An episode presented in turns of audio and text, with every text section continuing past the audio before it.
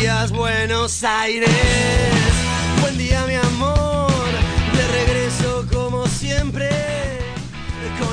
Buenos días, Buenos Aires, canta el querido Facundo Soto. ¿Cómo están? Bienvenidos a una nueva emisión de Todos al Obelisco. Soy Joaquín Rodríguez Freire. Los vamos a estar acompañando hasta la una de la tarde. Hoy arrancando un poquito más tarde. Pasaron 30 minutos de las 11 de esta mañana. Gélida y radiante por igual en la ciudad de Buenos Aires. Bueno, eh, decía, empezamos un poquitito más tarde, hubo un corte de luz aquí en la radio, eh, así que los amigos del programa anterior se extendieron un poquito, quizás lo hagamos nosotros también. Bueno, hoy me encuentro solo físicamente, al menos aquí en los estudios de Radio Asamblea. No está el amigo Edu Vilches, de quien desconocemos su paradero. Si lo ven, pueden denunciar aquí a Radio Asamblea o mandarle nuestros más cálidos saludos. Decía solo físicamente porque a través del milagro de las pantallas me acompaña el señor Mariano Tomeo desde su casa con alguna nana. Vamos a ver si está todo ok. ¿Me escuchás, Marian? ¿Cómo estás? Sí, fuerte y claro, como diría aquella propaganda de Sprayet. Estoy acá en los estudios, en los estudios rotativos de Radio Asamblea en el barrio coqueto de Villa General Mitre. Ah, mira, Villa General Mitre, yo pensé que eras un, un habitante de la República de la Paternal. Por una cuadra por una cuadra sobre San Blas, eh, una cuadra y media, no soy de la paternal. Y ah, acá siempre tiramos el dato curioso que el estadio Diego Armando Maradona del Club Argentino Juniors se encuentra en Villa General Mitre, no en la paternal como todo el mundo cree. Ah, mira vos. Bueno, pasa lo mismo con All Boys que está en Monte Castro, pero bueno, todos lo vinculan a Floresta, que es el lugar de su nacimiento, etcétera, etcétera. Pero si vas al detalle, eh, es así. Bueno, bueno, se escucha todo perfecto entonces. Yo le pregunto a, Mariano, nuestro operador, al cual en cámara. Marian querido, Juaco, muy buenos días. Sí, se escucha perfecto. Luego, bueno, ese cortecito de luz que nos desprogramó un poquito las cosas, pero aquí estamos en Radio Asamblea. Mil puntos. Y mi supuesto COVID, que no sabemos. Ah. ¿No, ¿No te testeaste todavía? ¿Se sigue, ¿Se sigue haciendo eso de testearse? Creo que, que, pasó de moda porque ayer consulté con los médicos del italiano. Primero pedí un médico para que me venga a ver y después medio que desestimaron eso y tuve una cita virtual con una médica. Me preguntó todo lo que tenía y me dio a tomar unas pastillas y me dijo, bueno, nene, el lunes a laburar otra vez, básicamente. No, no le dio mucha importancia. Y le pregunté, ¿me testeo? Y me dijo, si conseguís algún test en una farmacia, hacételo. Bueno, está bien. Queda como a voluntad tuya, digamos. Claro, cero preocupación tuvo. Bueno, es como se viene el, gobierno de Javier Milei, así que anda acostumbrándote, hermano. así lo, ¿qué, le preguntaría vos, Marian, a una persona que se siente mal? ¿Querés sentirte bien? Perdón, me dio, me dio el pie. Bueno, semana... Ayer me mandó. Sí, te mandó. Me mandó ese audio ayer. Semana cargada de novedades, eh, siguen las esquirlas de las pasos, se empieza a reconfigurar el escenario electoral rumbo a octubre, Fondo Monetario Internacional, Lionel Messi, la Mona Jiménez, un montón de nombres propios, sin dudas la noticia excluyente de la semana que vamos a mencionar ahora al paso, pero bueno, después le vamos a dedicar un análisis un poco más profundo, es el ingreso de Argentina al BRICS, a esta alianza que conforman Brasil, Rusia, India, China y Sudáfrica. se abre un nuevo escenario geopolítico para el país. Esperemos que dure, ¿no? Porque muy cerca de las elecciones, me parece que depende un poco su continuidad de cuál sea el resultado de estas elecciones. Pero como decía, más cerca del final del programa vamos a estar hablando un poquito más al respecto de esta noticia. ¿Cómo la ves, Mariam? Bien, eh, dejó mucha tela para cortar, obviamente. Yo quiero hacer un paralelismo en cuanto a la posición geopolítica que esto acarrea futuro, ¿sí? Más que nada el próximo año, teniendo en cuenta lo, lo que se dijo en cuanto a Massa, Milei y Bullrich, los tres posibles candidatos, bueno, qué es lo que podría ocurrir. No quiero adelantar nada. Y hacer un pequeño paralelismo con un hecho histórico que tuvo la Argentina en el año 33, que es el pacto Roca-Runciman, ¿sí? Sí. Hacer un pequeño un pequeño paralelismo con la asimetría de ese pacto y la asimetría con la cual hoy gobierna eh, el gobierno no actual de la Argentina cuanto al FMI, ¿sí? Esto, el BRICS podría ser un cambio en esa en ese tablero. Nada más que eso. Esperemos que sí, vamos a ver cómo, cómo se reconfigura esto y cómo se da. Esperemos, como te decía, que, que se pueda mantener en el tiempo un poco también atado a lo que va a ser eh, las elecciones de, de, octubre y probablemente el posterior balotaje. Pero tengo la noticia de la semana, sin duda, de la que estuvimos pendiente del 70% de la población que hinchó por el Club Atlético Boca Juniors contra el 30% que no es de Boca e hinchó por el otro equipo. Bueno, el 0 a 0 entre Boca y Racing en la bombonera por los cuartos de final de la Copa Libertadores, partido de ida. Yo quiero escuchar eh, la opinión neutral, entre comillas, porque si no mi tesis no se sostiene, de un hincha de San Lorenzo. ¿Vos lo viste el partido? Eh, como siempre, sí, obviamente que lo vi. Tengo este parte de mi familia de Racing, es decir, toda la familia de mi novia y mi novia Malena, bueno, de Racing, hinchando por ese lado por Racing. Pero hubo un debate en el colegio que yo te conté que tengo mucha gente de San Lorenzo en la escuela y ahí estaban repartidas no las, las opiniones. Hay una realidad. Si Racing gana la Copa, tendría dos Copas Libertadores. Y nos pasaría a nosotros por una Copa Libertadores. Y encima tiene una Intercontinental. Entonces Racing es un duelo directo para ver quién es el tercer, cuarto grande de la Argentina. Ah, vos tenés un interés, tenés un interés personal. Entonces te sumás también al antiguoquismo Ah, no, no, al revés, al revés. En esta es que sos aliado coyuntural. Desde la cuestión futbolística, perdón, eh, desde la cuestión futbolística, eh, Racing es directo competidor de San Lorenzo para ver si es tercer, cuarto, grande. No seamos tontos, no seamos necios, River y Boca son los dos más grandes. Si Boca gana una Libertadores más, si Boca gana la séptima, y mucho no nos importa a los hinchas de San Lorenzo porque está bastante lejos. Ahora, si Racing gana una Copa Libertadores, es el directo competidor, sumaría una más que nosotros. Por lo cual, eh, esto es una opinión personal, sacando de lado las cuestiones familiares y yo preferiría que gane Boca por esa cuestión. ¿Vos, lo podés decir esto en tu casa libremente? No. No, no podés. No, ni a palo. Bueno. Aguante Racing. Grité, tengo que gritar los goles cuando se clasificó con el Atlético Nacional de Medellín y todo. Qué, qué partido ese, ¿no? Que la, vuelta, sobre todo, qué verde ese equipo. Atlético Nacional, un campeón de América, ¿no? Uno esperaba un poquito más, como fue el partido en Colombia, pero la vuelta, la verdad, que fue una. no te olvides. una locura. No te olvides que no está el gran mentor del Atlético Nacional. ¿Quién es? Armani. Pablo Escobar Gaviria. Ah, pensé que Armani, ¿no? no, ya cosa, cosa saldada eso, cosa del pasado, pero no, bueno, pero su, su Libertadores la gana gracias a Pablo Escobar y a y a Es cierto, ha llegado a jugar, si no me equivoco, 2015 final contra River también, cuando estaba Armani en... Sudamericana fue, me parece. fue la Sudamericana. Es el protagonista secundario también del accidente de Chapecoense. ¿Te acordás que van a jugar una final y... bueno, la, final de, de también otra Copa Sudamericana. De otra Copa Sudamericana. Bueno, nuestro... 16, 2016. 2016 esa, que la termina ganando honoríficamente el Chapecoense, bueno. Eh, pero si de fútbol hablamos, obviamente primer título de Lionel Messi en el Inter Miami. Hoy vuelve a jugar, hoy debuta por la, por la que sería la liga. Pero el sábado pasado obtuvo su primera copa, así rapidísimo, en cuestión de un mes, dos meses. Eh, ganó su primera copa, fue por penales, un partido bastante cerrado, pero bueno, se lo ve feliz al muchacho, está muy contento, se ve que las playas de Miami le ofrecen lo que no la, la París ilustrada y de las luces, ¿no? Y medio que me parece que la liga, ¿no? También un poco le ofrece, es bastante, a ver, si bien la liga francesa no era, oh, qué impresionante el nivel, eh, la MLS es bastante, bastante mediocre. Ojo, no la seguí mucho, lo vi poco, sin menospreciar, obviamente, el juego de Lionel. Leoneta, yo lo poco que veo juega media máquina y con eso le sobra. Sí, le sobra absolutamente. Además de quienes lo han rodeado, ¿no? Le trajeron a Busquets que uno queda medio obnubilado por lo que es Messi, pero cuando lo ves jugar a Busquets con los espacios que le dan es un concierto. Es, a mí me causa gracia verlo, y lo que creo que es es como una especie como de entrenamiento pareciera, ¿no? Como si estuviera, yo lo veo así, como ponerse a punto para lo que va a ser la Copa América. Es cierto, es cierto, la Copa América que es el año que viene, si no me equivoco. El, año que viene Estados Unidos, en esas tierras. En Estados Unidos.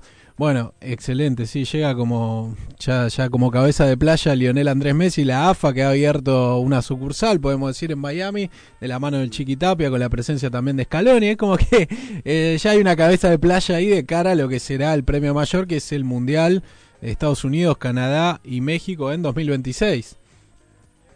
Exactamente, es como una especie, pareciera, de manual de conducción política del fútbol. Sí, sí, sí. bueno, hablando de mundiales, tenemos otro representante que está jugando en un mundial, que está dando la cara por la República Argentina y es un muchacho, ahora nos volvimos a ilusionar. ¿Te imaginas de quién hablo? Sí, por supuesto. Por, eh, por pienso en Pistacho, pienso en Italia cuando hablan de él, pienso en la camorra. Estoy viendo una foto justo acá que está con una chomba muy bonita, eh, un, como un cordel, viste, que sostiene como la tarjeta cuando vos laburás, que te des la tarjeta para entrar y te la colgás así, viste, y andás con la tarjeta medio cheronca, eh, dando cuenta de tu explotación. Bueno, lo veo acá teniendo tres cartas y mirando con cara así medio misteriosa. Me refiero, por supuesto, al señor Mauricio Macri, que está representando a la Argentina en el Mundial de Bridge en Marruecos. Esto es así, perdió. Debutó en el Mundial de Bridge con un ojo puesto en la elección general. da cuenta una nota de noticias, ¿no? Tema secundario totalmente la elección general para Mauricio Macri. No, no, estaba mirando, chusmeando las fotos que me, que me habías comentado. Eh, sí, bueno, están las cosas importantes el muchacho. Eh, y bueno, ya... El, el que puede, puede. Sí, total. Hay que reconocerle que ha tenido una lectura bastante acertada. O sea, ya sea desde su apoyo medio secundario de costado sin poder ser tan orgánico, pero más de lo que desearía Juntos por el Cambio está haciendo a Javier Milei, jugando también obviamente por disciplina partidaria con Patricia Bullrich, decidido a no competir para no terminar este, totalmente lapidado por un torbellino de votos y también otra cosa que pasa por alto es que no quiere competir en Boca, por eso lo manda Andrés Ibarra, que será su delfín en las elecciones probablemente a chocarse de frente contra Juan Román Riquelme, ¿no es cierto? Sí, creo que Boca es el único bastión inexpugnable, ¿no? Para Macri, me parece. Como que si bien se acomodó muy bien con su lectura política, me parece a futuro en lo que podría ser las PASO y las elecciones generales, con esta, si se quiere, derechización de los discursos políticos, ahí la lectura y, la, y, se acomodó de la mejor manera. En Boca me parece que es un bastión ahí que, que no lo puede eh, romper, ¿no? De hecho, ayer eh, vos sabrás un poco mejor el tema eh, tuvo, tuvo declaraciones en Teis Sports eh, Riquelme, lógicamente, y haciendo como cierta alusión a alguna persecución entre los Angelis y los Macri en cuanto al allanamiento que hubo, ¿no? Sí, apuntó directamente contra la fiscal porteña Celsa Ramírez, que siempre que pasa algo en Boca eh, con temas judiciales está ella detrás, clausura de tribuna, etcétera, etcétera. Bueno, hace una semana y monedas se allanaron la casa de, del hermano de Riquelme, Cristian Riquelme, Chanchi, como le dice él, que es su mano derecha dentro de Boca por una supuesta reventa de entradas o más, más cantidad de gente. Tengo entendido que en un partido contra Independiente del torneo pasado, en el que Boca termina, del anterior, donde termina saliendo campeón, un 2 a 2 con Independiente y le secuestran una notebook. La verdad que no encontraron nada fuera de lo normal. Y bueno, ayer en esta entrevista que Dante dice Sporri, que él me dice que es la, la computadora de su sobrina, de la hija de su, de su hermano que la usa para bailar. Y bueno, dice que si los dirigentes de la oposición de hoy en Boca, el macrismo, eh, fueran hinchas de Boca, se deberían suspender las elecciones porque el club volvió a ser un club de fútbol, está muy bien, está ordenado económicamente y compitiendo. Que lo dice como un modo así medio de sorna, de decirle, che, ni se presenten. Obviamente salió Andrés Ibarra, el candidato macrista, a preguntarle si tenía miedo de competir. Bueno, etcétera, etcétera. Pero fue una mojada de oreja, se nota que, entró la bala porque obtuvo respuesta cual frontón, ¿no? Mm. A mí lo que me causa un poco de gracia es como eh, investigar y preocuparse tanto por la reventa de entradas en un club. No sé, es como no, hacerle una causa a Cocodrilo por bromatología, ponerle una cosa así. bueno, pero Boca, yo decía, Riquelme no, tiene, no puede tener ni una multa de tránsito. Tiene que vivir en la limpieza más absoluta. Dijo ayer, no soy borracho, no soy drogadicto, tengo dos vicios, el mate y el asado, ¿no? Eh, que, que, no suele... Puta, como, bien que me cae. es, es, difícil escucharlo a Román hablar en esos términos tan descarnados. Suele ser más moderado, pero ayer estuvo, estuvo bastante, bastante punzante, me parece. Eh, bueno, en el escenario internacional, más allá de los BRIC que nos compete mucho a nosotros, estuvo la muerte de Prigozhin. Decime si lo estoy mencionando bien, el líder del grupo Wagner, este espacio paramilitar. Yo supongo que sí, que será así, la verdad que ruso, no sé. Prigozhin, ahí está, murió Prigozhin, ahí está. Eh, fue un, un, accidente, se cayó su avión misteriosamente Eh, recordemos que el grupo Wagner es un grupo paramilitar que trabajaba a las órdenes de Rusia, tiene eh, ocupa posiciones en distintos lugares del mundo, eh, opera en África, por ejemplo, protegiendo minas, en algunos países bastante inestables, son de alguna forma mercenarios, ¿no? Contratados, estaban al servicio de Rusia, con cuya, cuya lealtad parecía inobjetable e indiscutible, combatiendo en Ucrania a favor de Moscú hasta que un día eso se rompió, Prigozhin amenazó con avanzar sobre Moscú, después medio se exilió en Bielorrusia, hubo un arreglo ahí y ahora se acabó, ¿no? Con esta suerte misteriosa que tienen los enemigos de Putin. Sí, sí, no, parece que hay un halo ahí de suerte. Sí, de, no te alejes, no te acerques a las ventanas, no vueles en avión, ¿no? Eh, eh, hay, que ver a quién le conviene igual, ¿no? Pero no, no, lo que, lo que iba a decir es que igualmente, abandonando los eufemismos y demás, salieron algunos videos que se ven el avión supuestamente eh, cayendo y dicen que fue impactado por un misil y ah, bueno.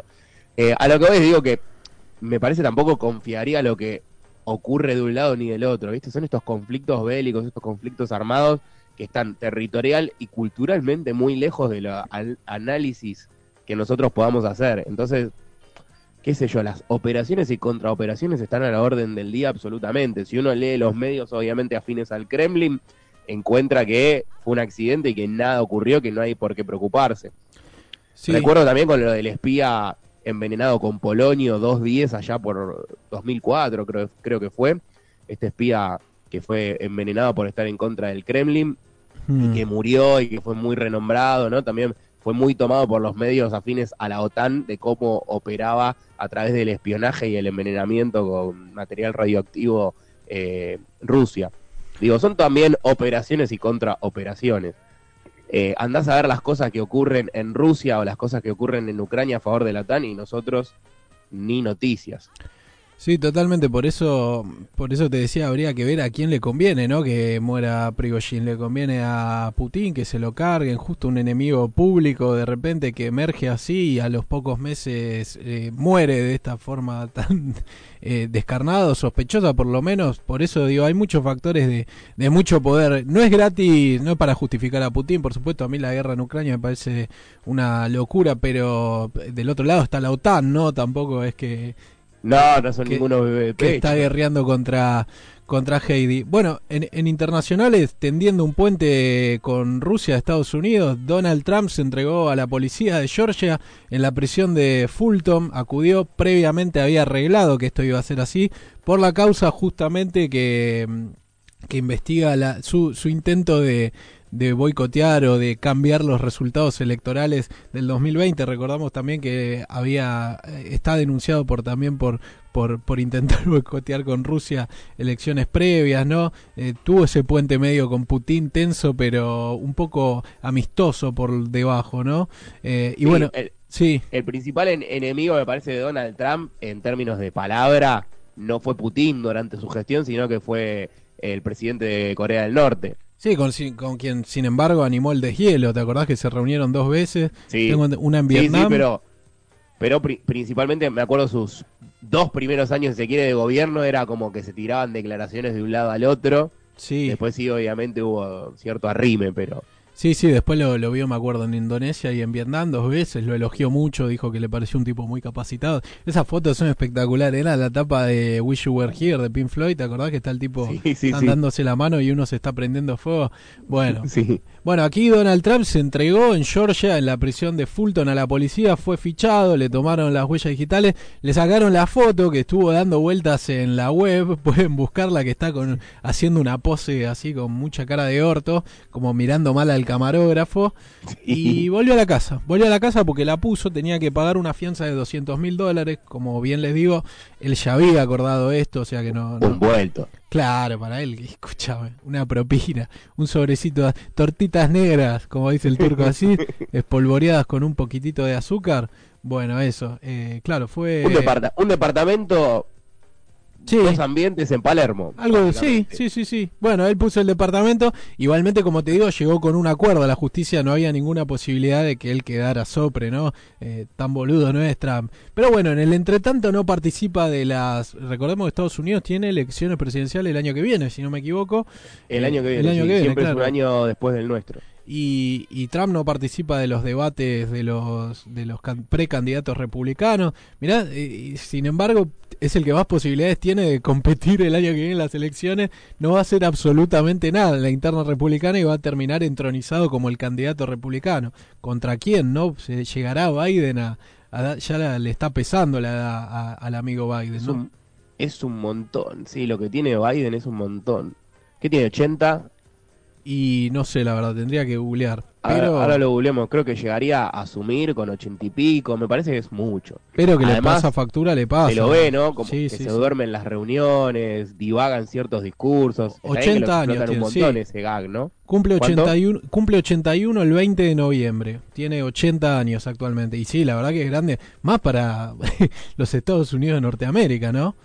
Acá, tuvimos también presidentes de, mucha edad. El segundo mandato de Irigoyen también andaba rondando los setenta y pico, casi ochenta. Y recibió un golpe de Estado. No vaya a ser cosa de que a Biden le pase lo mismo. Pero en ese momento, golpe de Estado en Estados Unidos. Mm, no hay embajada. bueno, eh, para ir concluyendo, un tema que pasamos un poco por alto, que marcó la pauta en el escenario nacional, que fue los intentos de saqueos, tanto en Buenos Aires como así también en ciudades como Mendoza, eh, Neuquén, Córdoba, ¿no? Bandas un poco organizadas, denunció el gobierno que salían a intentar sembrar el pánico, el caos en locales de, estas ciudades, también del conurbano bonaerense. El gobierno denunció campañas de WhatsApp, ¿no? La portavoz presidencial, Gabriela Cerruti, directamente se, se lo revolvió por la cabeza a Javier Milei, que contestó muy enojado. Dicen que hubo mucho enojo del precandidato, de ya candidato presidencial y ministro de Economía, Sergio Massa, con Gabriela Cerruti por esta situación, porque dio una opinión que se puede leer como personal, siendo la voz del gobierno, básicamente. Eh, y medio que lo prendió fuego a, quien está intentando hacerse con algún voto que pretende Javier Milei, ¿no? Sí, de hecho, medio que después salió Milei un poco también a como atender ciertas relaciones eh, con masa, no atender ciertas relaciones, pero así no hacer tan confrontativo, si se quiere, en su discurso contra el discurso de masa, eh, lugar que ahora empieza a ocupar Patricia Bullrich. Se ve con esto de los saqueos, se ve con lo del BRICS y demás, es más confrontativa, Bullrich tensando más la cuerda y Milei es un poco más eh, con cierta responsabilidad, si se quiere, en lo que es una transición. Sí, hablando. Parece que hay un enroque en el discurso. Fomentando... De la mitad de la semana esta hacia aquí fomentando el, tratando de auxiliar un poco a Argentina en esta tensa negociación con el FMI. Recordemos que Massa viajó a Washington, se reunió con la titular del fondo Cristalina Georgieva y volvió al país con 7.500 millones de dólares del, del Fondo Monetario Internacional. Me río porque el swap de China se usa para pagar la deuda con el fondo y los desembolsos del fondo se usan para pagar el swap con China. Hay que hacerlo así circularmente hasta que vuelva a cero el contador y seamos la Argentina potencia, ¿no? Bueno, y también recordar de dónde viene todo este quilombo, ¿no? Bueno, de Mauricio Macri. A veces pienso eso y me quiero matar. A ver, de nuestro representante de Bridge. Eh, poco hace nuestro quizás presidente y, y, gobierno para resolver las cuestiones económicas, pero es una realidad también que te han dejado un quilombo que estás entre la espada y la pared en el cual no puedes accionar para ningún lado porque tenés esto, tenés que todo este roll, rollover, como se dice, en el cual tenés que sacar de acá para pedirle al otro para pagar allá. Es como básicamente esa figura caricaturesca del barco que se va hundiendo con un millón de agujeros y va sacando manos de donde no tenés para tapar esos agujeros y no, se el barco. La estafa Ponzi, la estafa Ponzi que vas metiendo en el telar de la abundancia. ¿Cómo lo metimos? Eh, en este en este quilombo. Vos sabés, ahí decías lo del rollover. Una vez lo entrevisté a Stuka, el guitarrista de los de los violadores, y me dijo, los argentinos vivimos en un loop neurótico, me dijo, y siempre me quedó ese término, me encantó, me encantó. Bueno, para antes de la noticia de la semana, todavía no, no hablamos de la noticia de la semana, antes de dar la noticia de la semana, algunas efemérides. Un día como hoy, de 1914, nacía don Julio Cortázar, gran escritor, también la cantante mexicana Talía, no en 1914, sino en 1971. 26 de agosto de 2018, hablando de los Estados Unidos de Norteamérica, muere el senador estadounidense y ex candidato del Partido Republicano John McCain, piloto de guerra también en Vietnam, que cayó prisionero de, de, Vietnam del Norte durante la guerra, un tipo muy respetado, ¿eh? tanto por demócratas como por, bueno, obviamente por los republicanos, pero un dirigente que un poco trascendía cuestiones partidarias, ¿no? Tenía como este halo de héroe nacional, ¿no? De haber caído prisionero de los rojos y viendo lo que fue Donald Trump después mucho más moderado, ¿no? Una cultura política mucho más amplia que la del amigo Donald.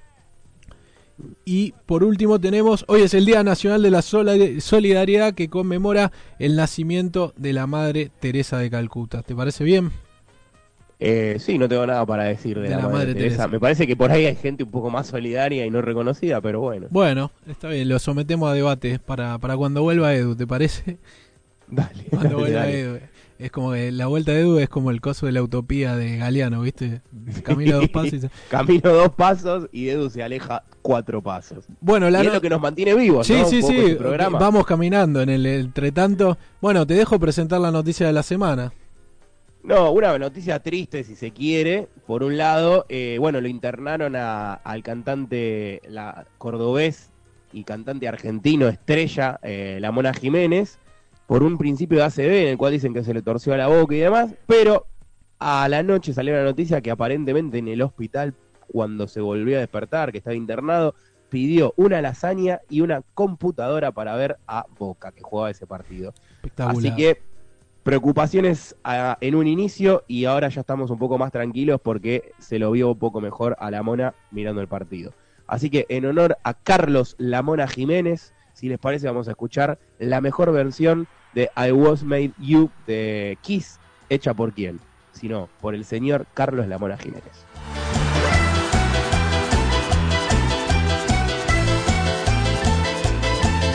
Tonight, I wanna give it all to you. In the darkness, there's so much I wanna do. And tonight, I wanna lay that your feet Cause I was made for you And God you were made for me. I was made for loving you, baby. You were made for loving me. And I can get enough of you, baby. Can you get enough of me?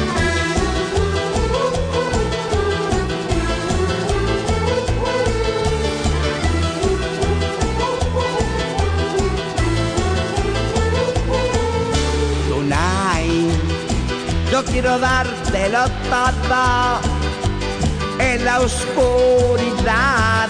Todo te quiero hacer.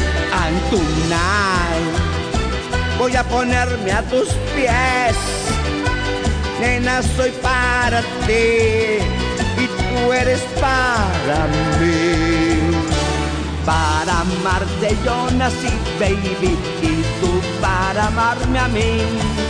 No me cansaré de ti, baby, ni te cansarás de mí. Para amarte yo nací, baby, y tú para amarme a mí.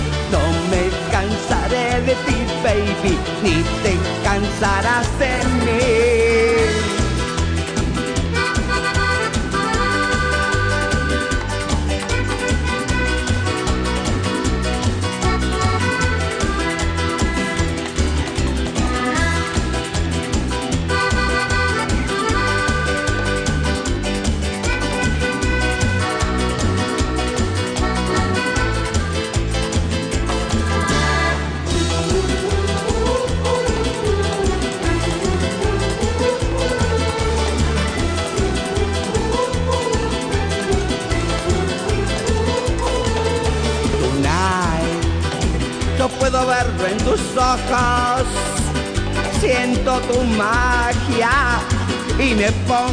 Salvaje.